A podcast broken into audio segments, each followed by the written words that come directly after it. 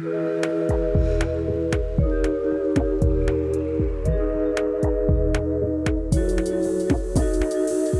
dia, clube, boa noite, clubes. Esse é o De Boia, formato do podcast em que discutimos um tema numa tranquila, numa relax, numa boia. Da piscina do Clube Sentimental, vamos papear sobre temas da psicologia com exemplos da vida real. Eu sou Luísa Franco, psicóloga. E se você quiser fazer parte dessa comunidade de sentimentais, segue a gente lá no Instagram, no arroba Clube Sentimental. Você sabe que tem algo de errado, mas você não sabe exatamente o que é. Sua cabeça é borbulha de ideias. Você é rápida, tem uma dificuldade imensa de pôr em prática os planos dessas tais ideias. Essa dificuldade atrapalha a sua vida, gera um sofrimento uma percepção de incapacidade. Talvez você seja mais um comum caso de alguma mulher adulta que não recebeu o diagnóstico de TDAH. Existe uma estimativa que milhares de mulheres no mundo têm TDAH, mas não recebem o diagnóstico. Para você ter uma ideia, na infância, a cada quatro crianças que recebem o diagnóstico, três são meninos e uma menina. Essa estimativa ela pode até encurtar um pouco na vida adulta, mas ela ainda é muito maior o diagnóstico entre os homens. Isso quer dizer que as mulheres estão sendo deixadas de lado nisso. Mulheres passam a maior parte da vida sentindo-se incompreendidas, inadequadas e, na verdade, elas têm TDAH. Hoje no clube vamos entender mais sobre das particularidades que envolvem o diagnóstico de TDAH em mulheres e como ele também funciona entre as mulheres. E para isso, contamos com a nossa querida e maravilhosa neuropsicóloga Tatiana Ciclo. Bem-vinda ao clube, Tati. Oi, pessoal do clube. Sempre feliz de estar aqui. Eba. Com a minha amiga do coração, minha amiga de trabalho da vida toda. Uhum. E com todos vocês para compartilhar um pouco daquilo que a gente estuda diariamente. É, o último episódio que você participou foi sobre mitos e verdades do TDAH, um episódio que chama Peixe Sim. Fora d'Água na vida adulta. Só que a gente vai falar um pouquinho mais sobre as mulheres, porque como eu falei inicialmente, existe uma subdiagnosticação imensa nesse tema e a gente vai entender por quê, né? Porque na verdade é diferente. E aí eu vou falar de outro episódio também aqui do clube que tem a ver com essas diferenças. Não só tem coisas sociais e neurológicas também. Tem um pílulas, que é o cérebro. Se a pergunta é: o cérebro tem gênero? E sim, há, umas, há algumas diferenças do cérebro feminino e masculino. Diferenças pequenas, sutis, e que às vezes elas acabam performando na vida, né? Tendo um efeito na vida. É, eu tô falando essas diferenças pequenas e sutis porque a gente não vai entrar aqui na discussão, a gente já até falou disso naquele episódio lá do Pilos. É, não existe um cérebro melhor do que o outro, o cérebro masculino ou feminino. Mas essas diferenças existem, elas precisam ser entendidas para a gente pensar em tratamentos mais efetivos e, enfim. E aí a gente vai falar também como acontece o TDAH em mulheres, né, Tati? Perfeito. Existem as diferenças do cérebro e existem mais ainda diferenças culturais e sociais, né? Exato. Quando a gente vai falar do diagnóstico hoje de TDAH. É, então vão existir aí algumas diferenças que são mais orgânicas, pelo que eu entendo, e também muitas diferenças de compreensão de funcionamento, de comportamento e de compreensão da sociedade como funciona aí a mulher e o homem, né? Sim. Bom, então a gente vai falar de algumas é, de principais diferenças observadas no TDAH em mulheres. Eu fiz uma listinha aqui, eu e minhas listinhas, né? O primeiro item que eu falei aqui tem a ver com essa questão, até eu acho bem social, é, que é a questão da hiperatividade e impulsividade. A ideia que a gente tem de hiperatividade, né, Tati? Porque a ideia da hiperatividade é Exato. o quê? É alguém que não para, é aquele menino que sobe nas cadeiras da sala de aula. É, e tudo é mais, é um né? Menino, tipo, que né? revira a sala de aula. E é sempre um menino, menino. Exatamente, fazendo isso. É. E muitas vezes a hiperatividade da mulher, ela aparece muito através da fala, né? Sim, de falar. Do pensamento e fala rápido, falar, falar, falar, falar. Ou até só parar, falar né? muito, né? Aquela criança que sempre foi, falou é. bastante na sala, ou agitou muito. Sim. É. Bom, clube todo mundo já sabe, né? Eu já falei 500 mil vezes, eu tenho TDAH. E fazendo retrospecto Sim. assim, eu sempre fui aquela criança que que falava com todo mundo da sala, sabe? Assim, eu era da sim, galera meio sim. do fundão do meio, mas eu falava com a galera lá da frente, eu circulava, entendeu? Eu tinha vários amigos da sala, assim, não tinha um. Eu tinha minha galeria, mas eu era muito, assim, amiga de todo mundo, porque eu, eu gosto de gente, né? Então é muito da hiperatividade, né? De falar, né? Tem podcast. A, a, nós duas. É.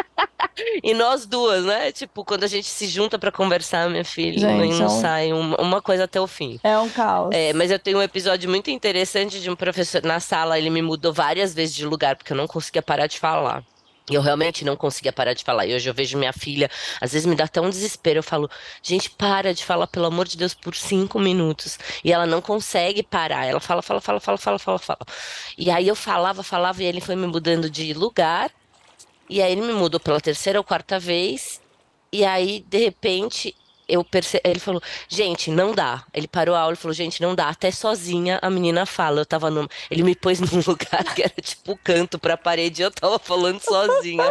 Quando eu percebi, eu tava lá falando e gesticulando. Ele, não dá, até sozinha ela fala. É bem isso, mas né? Pode ser também uma menina quietinha, mas que a cabeça pode. tá, assim, viajando, né? Porque eu também consigo ver isso, assim, Sim. de. Não precisa ser essa agitação corporal, né? Ela pode estar viajando. A hiperatividade está dentro da cabeça, sabe? Pode ser, exatamente. É isso que eu falei. Você tem várias ideias, você vai longe. Você vai indo de um tema vai para o outro.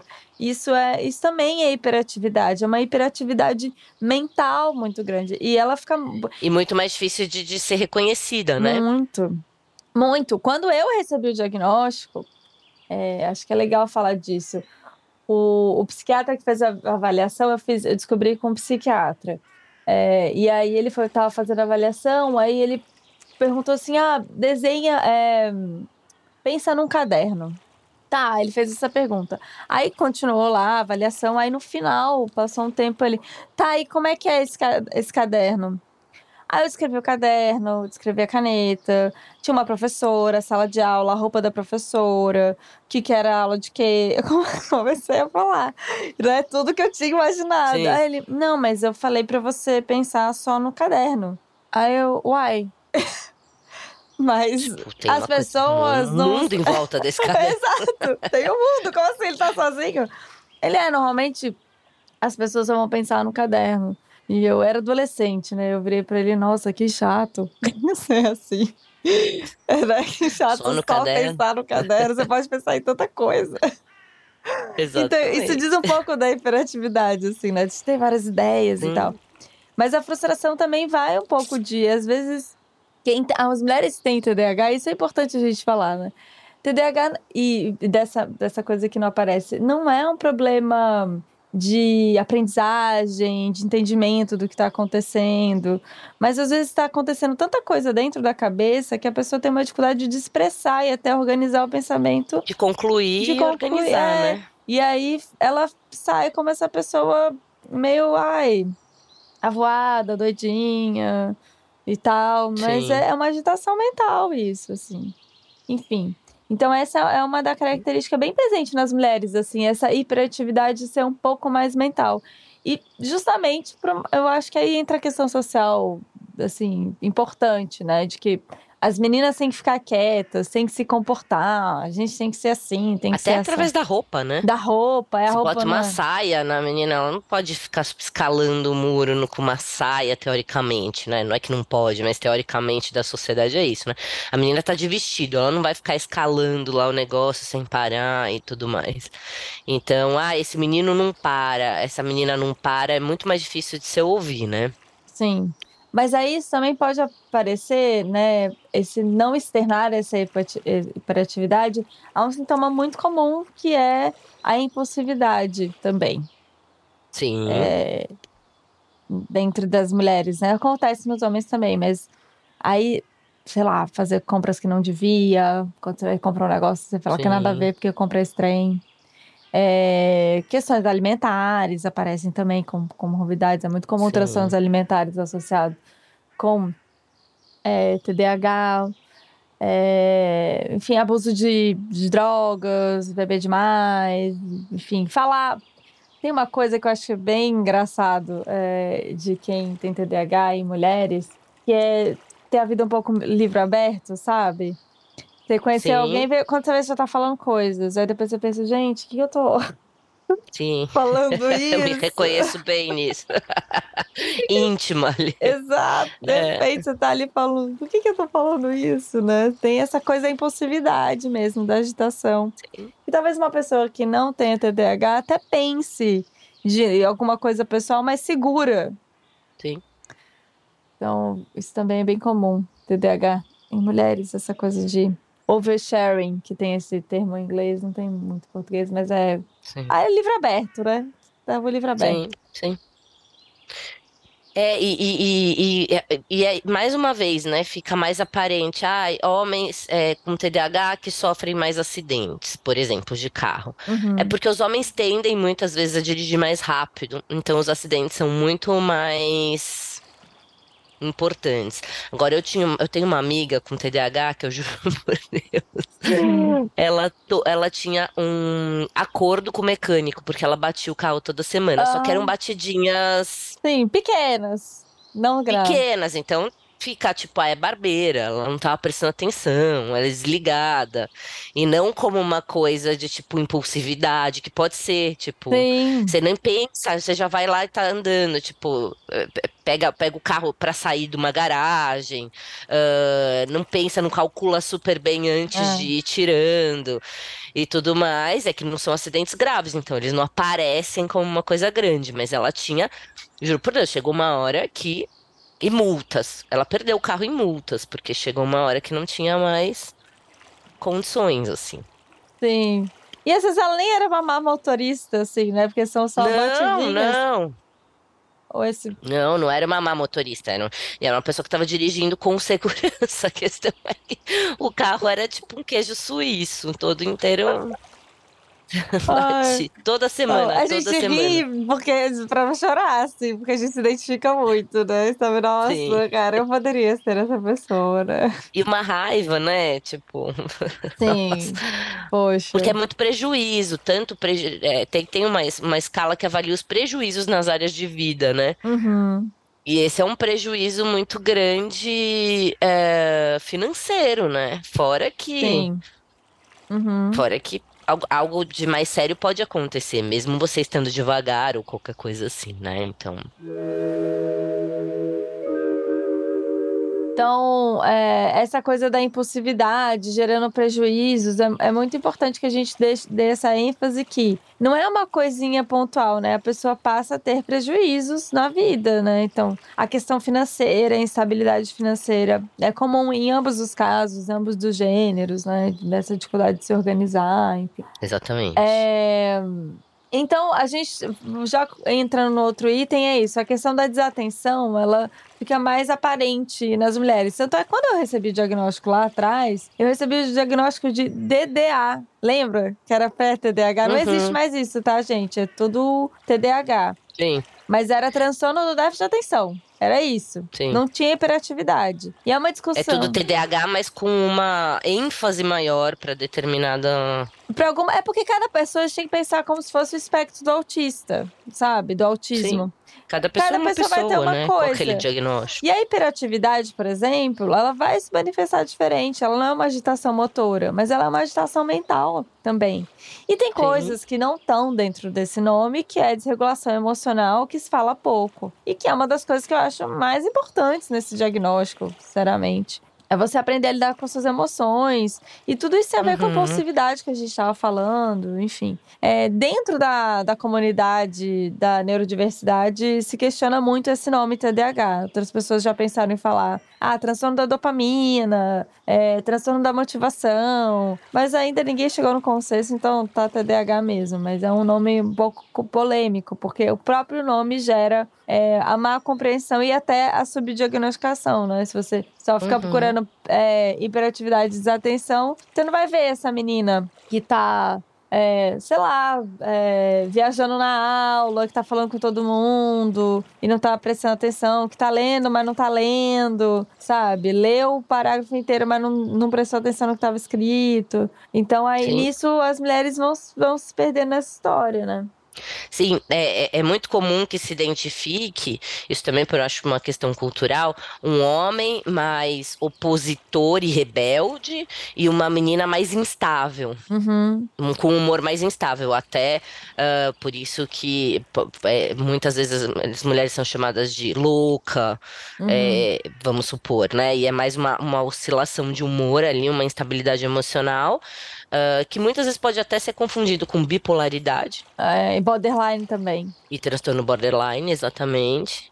Então, e, e, e, um homem mais opositor, rebelde, que briga e tudo mais, né? Uhum. Assim, lógico, né? Sem generalizar, pode ter uma mulher mais opositora, é, mas geralmente é isso que acontece culturalmente, uhum. porque o que é triste, né? Porque ah, ele é, é uma pessoa corajosa, que tá brigando, que tá se opondo às regras, que tá, enfim, ela é uma louca que tá perdendo a cabeça, né? Sim. É uma coisa que parece. Não, comum. Hoje já teve várias vezes, muito esse debate aqui no clube. Bem, é... Aí isso que a gente já entra nessa, nessa questão, né?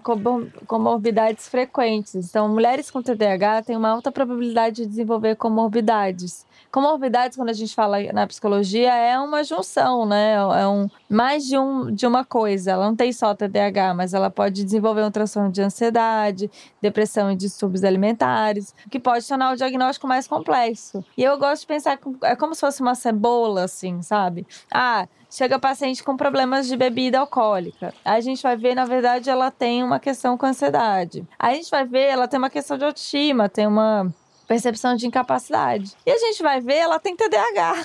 Uhum. Então, o TDAH. Que é basal ali Exato. embaixo, antes de tudo, lá desde a infância. É, e é uma coisa importante a gente falar que antigamente, e antigamente eu digo há pouco tempo mesmo, tá, gente? Na psiquiatria, se tratava mais as comorbidades para depois tratar o TDAH. Isso mudou com as pesquisas recentes. A gente já sabe que o, um dos melhores tratamentos para a pessoa que tem TDAH e comorbidades é tratar o TDAH. Que aí as comorbidades vão ficar mais sutis e até desaparecendo, né? Então, se uhum. uma paciente minha chega com ansiedade ela tem TDAH, a gente vai trabalhar a questão da ansiedade, mas já pensando no foco, não, a gente tem que olhar bem é mais é para esse TDAH mesmo. É, Sim. Então, muitas mulheres, muitas mulheres, então, estão recebendo o tratamento errado no final das contas, né? E também é, é comum achar, ah, não, você tá ansiosa, você tá estressada porque você tem filho, você tem não sei o quê, seu prato tá muito cheio. E aí os próprios profissionais da área de saúde negligenciam, porque às vezes a mulher sabe ter alguma coisa assim. Hoje em dia, com, com o aumento da informação, pode ser que a própria paciente chegue e fale para o médico, para a médica, para psicóloga, para psicólogo. Olha, uhum. eu vi esse negócio, eu acho que eu tenho TDAH. E aí, muitos profissionais, infelizmente, gente. Invalidam. Invalidam, falam, não, imagina. Não, nada a ver. Eu sei o que é TDAH, você não tem. É, você não tem, porque. Quando, na verdade, vamos investigar o que essa pessoa tá falando, é... né? Eu acho que é sempre válido quando traz alguma coisa. Nunca invalide o seu paciente Nunca, é. nesse aspecto. A gente tem essa postura mesmo, né? De... Mas é muito a terapia cognitiva, né? Porque na terapia cognitiva a gente tá no mesmo barco que o paciente. Então, a percepção que o paciente tem sobre ele é muito importante.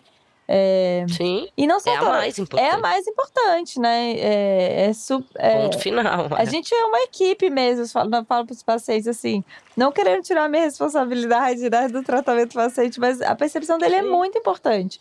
Então, se o paciente traz isso, tem que ser acolhido, gente. No mínimo, eu acho que tem que fazer. Ah, não, então peraí, vamos fazer uma avaliação? Vamos ver mesmo, já que você se Sim. identificou.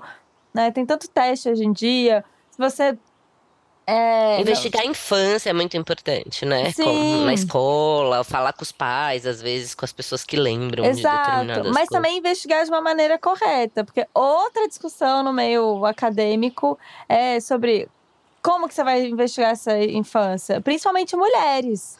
Porque, ah, não, Sim. você era ótima na escola, você passava em tudo, não dava trabalho. Assim, conversava bastante. É, às vezes tinha uma matéria outra que ficava, ficava de recuperação, mas ela acabava passando. Tinha uma dificuldade outra, mas você não me deu o trabalho. Então você não, Mas não é sobre dar trabalho. É, por isso que eu tô falando, tem que ser uma investigação adequada, né? Minuciosa, Sim. detalhes pequenos, tipo, como que você lidava com material escolar, como que era seu caderno, como que era seu estojo. É, essas coisas dão informações importantes. E se você já fala assim, ah, não, não deu trabalho, então, então nem precisa investigar, sabe assim? Sim, sim. E aí Quando, na verdade, isso também é uma questão, muitas vezes, social, né? Tipo, a menina boazinha que não dá trabalho, mas ali a cabeça dela, sei lá como tá funcionando. Né? É, e às vezes ela sofreu, tinha ansiedade na véspera da prova, sim. Um esforço enorme, enorme muito além do normal. Enorme, muito além do normal. Enfim. Então, essa é, é, é uma questão, assim, do, o, das comorbidades. E aí já um, entra no diagnóstico tardio. Então, essa coisa de mascarar os sintomas, as mulheres são muito boas no final das contas. É, de mascarar. Sim. E eu percebo as minhas pacientes que estão recebendo diagnóstico na vida adulta, é que chega uma hora que acontece alguma coisa que aperta, sabe?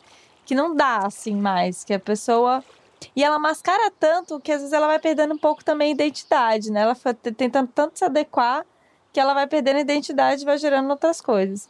Mas eu acho que tem uma hora que pega, assim. É, algumas pacientes descobriram que tinham TDAH na pandemia. Porque, assim, eu tava mascarando. Algumas depois de ser mãe, né? Muitas depois, depois, de ser mãe. mãe. Ficar muito claro algumas coisas. É. Porque, assim, é isso, né? Eu tava vivendo a minha vida, já tinha eu já tinha feito uma estratégia, um mundinho que tava, eu estava operando bem, eu estava ali funcionando. Veio a pandemia, mudança de planos radical. Para quem tem TDAH é, é, bem complicado isso, né? Essa frustração e tal. E aí muitas ficaram muito perdidas, assim, um cansaço extremo. Eu tive uma paciente em particular que é isso, ela estava muito cansada, muito, muito, muito cansada. Gente, não, uhum. peraí. Vamos, vamos olhar esse cansaço. Que cansaço é esse? Sabe? Então é um pouco. É por aí, assim. Então. É... Uma coisa importante também é, dessa diferença, né, de que a gente está falando até orgânica mais do TDAH entre é, mulheres, é a questão do ciclo menstrual e também da, das mudanças de hormônio, quaisquer que sejam, assim. Existem estudos é, mais recentes que trabalham essa questão hormonal e ativação um pouco do TDAH. Então, mulheres que têm TDAH tendem a ter uma TPM muito intensa, principalmente nessa desorganização mental, assim. É, essa irritabilidade, essa desregulação emocional. O momento da menopausa também é um momento importante para mulheres que têm TDAH, deve ser, deve ser visto. É, o momento do pós-parto é um momento importante, da gestação como um todo, mas lá no pós-parto, quando tem a, a, queda da progesterona, né, depois que nasceu no bebê, é um momento importante. E a gente precisa saber disso. Tem algumas pacientes que, além da medicação psiquiátrica, vão ter que fazer um tratamento também com a ginecologista para regular essa TPM mesmo. E aí a ginecologista entra com medicamentos Sim. hormonais mesmo para e, e, e, pode ser muito efetivo para algumas pacientes. É importante a gente perceber isso. Muito, é muito importante. É muito importante. Eu falo, eu, eu penso, né? Se você atende como profissional, se você atende uma mulher, leve em consideração a sua menstruação e o seu Sim. ciclo menstrual, porque é uma das coisas que vai mais te dar dicas do que está acontecendo muitas vezes com a pessoa como que é, é, a qualidade de vida, impacta muito na qualidade de vida. Nos relacionamentos, numa série de coisas. É, eu oriento todas as minhas pacientes a fazerem. Tem os aplicativos hoje, gente, de graça. Sim. Que tem, tipo, a tabelinha lá e no próprio aplicativo tem uma lista gigante de sintomas que você pode ter. E independente de se você tem TDAH ou não, Gente, é uma informação importante. Registro de comportamento é importante, né? Sim. Principalmente na nossa perspectiva, né, Tati? Então, é, conhecer como é sua TPM é importante, sabe? E aprender a lidar com uhum. ela, é, para você não ter grandes prejuízos, assim. Então, essa Exatamente. questão hormonal dentro das mulheres TDAH é uma coisa que está sendo pesquisada e estudada. É, a gente já falou aqui também isso várias vezes no clube. A maioria das medicações que são que estão no mercado, é, elas não são testadas em mulheres. Então, o remédio para TDAH, ela, ele não é testado em mulheres. Por isso que às vezes tem que fazer essa conversa com a ginecologista. É, a maioria das, das medicações de saúde mental tem mudado um pouco em termos de pesquisa, mas em termos de medicação a gente precisa avançar ainda muito, assim. Então uhum. essas são, assim, uma das coisas principais. E a desregulação emocional, né?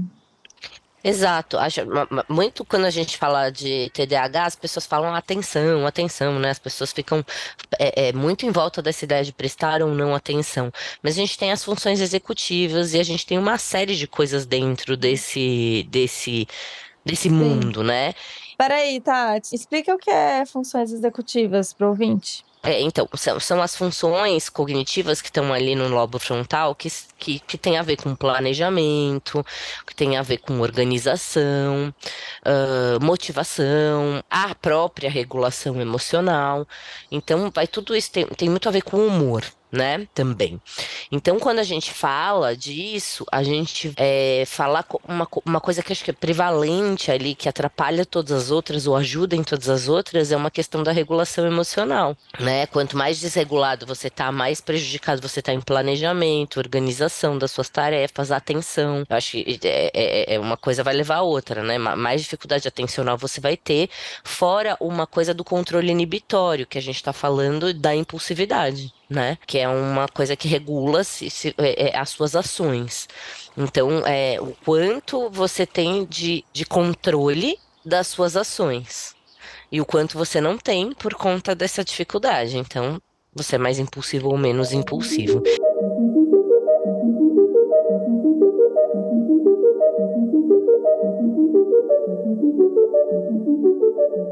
Então a gente está falando de uma série de coisas que uh, eu e a Lu vamos olhar muito para isso. Sim. Né? Já vamos apresentar aqui nosso grupo que gente, vai iniciar a gente TDAH tá com esse projeto maturando, né?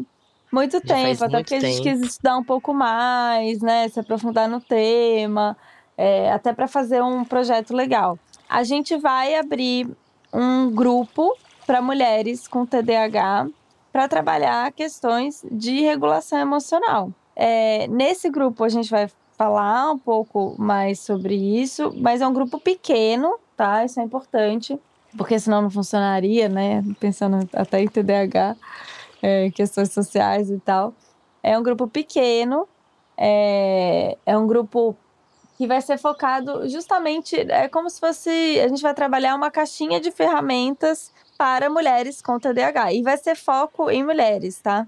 É, justamente por todas as questões que a gente falou aqui no, no episódio. É o tipo de coisa que eu gostaria que, tiver, que existisse quando eu recebi o meu diagnóstico lá com 16 anos, né? E hoje em dia já existe, os estudos têm avançado bastante, já tem. Eu fiz um curso sobre é, TDAH em adultos voltados para regulação emocional, então depois desse curso também me senti mais capacitada, né, para fazer esse grupo. É, fiz esse curso no ano passado. Eu e a Tati, a gente tem é, lido bastante sobre. É... A gente tem lido bastante sobre é, tanto o tema TDAH, todas as facetas dele, como isso tudo voltado para as mulheres, que eu acho que é todo um público diferente, todo um mundo diferente, né? Uh, assim como terapia de grupo e regulação emocional. A gente tem estudado muito o tema regulação emocional em diversos aspectos, em diversos uh, diagnósticos e tudo mais, e até os não diagnósticos, até a regulação emocional por si só, a gente tem estudado muito isso já faz um tempo um tema de muito interesse nosso. Isso, então, gente, se você é uma mulher com TDAH e recebeu o diagnóstico e está um pouco perdida, manda mensagem pra gente para participar do grupo. Se você conhece alguém, alguma amiga, é, parceira, né, enfim, que, ai, nossa, as meninas lá do Clube Sentimental vão, vão fazer um, um, um, um projeto de treinamento em habilidades para regulação emocional. Então é isso. A ideia é você é, entender qual é a sua.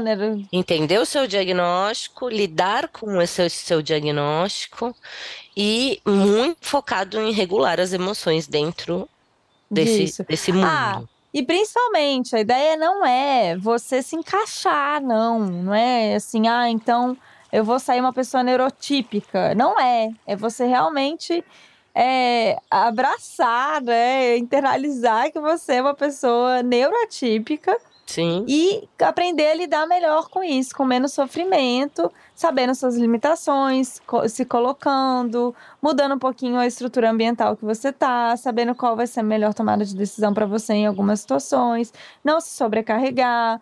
É, enfim, tudo isso vai estar tá, é, lá no, no grupo. E principalmente isso, assim, a gente não quer que você. É, se encaixe. A gente quer que você entenda como que vai ser bom você não se encaixar. A ideia é não se encaixar. Então. Como lidar com esse não encaixe. Exatamente. Vem com a gente, tá? Existe não, é o como lidar com esse Muito não encaixe, exatamente. As informações vão estar tá lá no Clube Sentimental, né? É só entrar em contato com o telefone. Vão estar tá lá no Instagram. A gente vai fazer um post é, Saiu, vai sair na terça-feira esse episódio, vai sair lá na, pela quarta, quinta-feira. Mas se você quiser mandar uma DM pra gente, manda, tá? Que a gente já passa as informações direitinho. É, vamos pensar mais nessas mulheres com TDAH, é super importante. Porque o sofrimento é grande, né? E a Tati falou uma fala importantíssima de, se você prestou bem atenção, o quanto envolve, o quanto, quantas variáveis envolvem esse diagnóstico. Então, eu quero finalizar esse episódio, gente, colocando uma ressalva que não é porque você perdeu chave que você tem TDAH. Não é porque você viu uma trend no TikTok e você se identificou com dois sintomas que você tem TDAH. É importante que se você acha que tem alguma coisa, né, como a gente falou antes, é, uma coisa que não tá muito bem, tá meio desencaixada, que tá te gerando sofrimento, você sabe que tem alguma coisa errada com você, mas você não sabe bem o que é, procura algum profissional especializado. Vai para psiquiatra, vai para o psicólogo, vai para o é, neurologista, procura é, especialistas para você identificar se você realmente tem alguma coisa, assim é, investiga Sim. isso, tá? Não, não se autodiagnóstico, não se dá esse, esse autodiagnóstico pela trend do TikTok. Não, não é por aí. Então, isso é uma ressalva importante, tá? Falamos sobre TDAH em mulheres. Espero que vocês tenham gostado. É sempre um prazer estar aqui com você, Tati. Ah, o prazer é meu. Ficamos por aqui. E, ah, sim, Jéssica tá de férias ainda. Falei que ela ia voltar, ela não voltou, mas semana que vem ela tá aqui. Tá fazendo falta, Jéssica. Um beijinho e até o próximo episódio. Beijo, clube, até, até mais. Obrigada, Lu, tchau, até. Tchau. Lembrando que esse podcast é uma produção independente do Clube Sentimental. O seu apoio é fundamental. Então, se você está ouvindo a gente pelo Spotify e gosta do clube, segue nosso perfil e marca as estrelinhas. E se você quer continuar esse papo, no Instagram somos o arroba Clube Sentimental. Deixe o seu comentário ou dúvida por lá. As artes são feitas pela Beatriz, do arroba Tente Forte, e a edição de áudio é feita pelo Aloísio, do arroba Som do Cosmo. Até mais!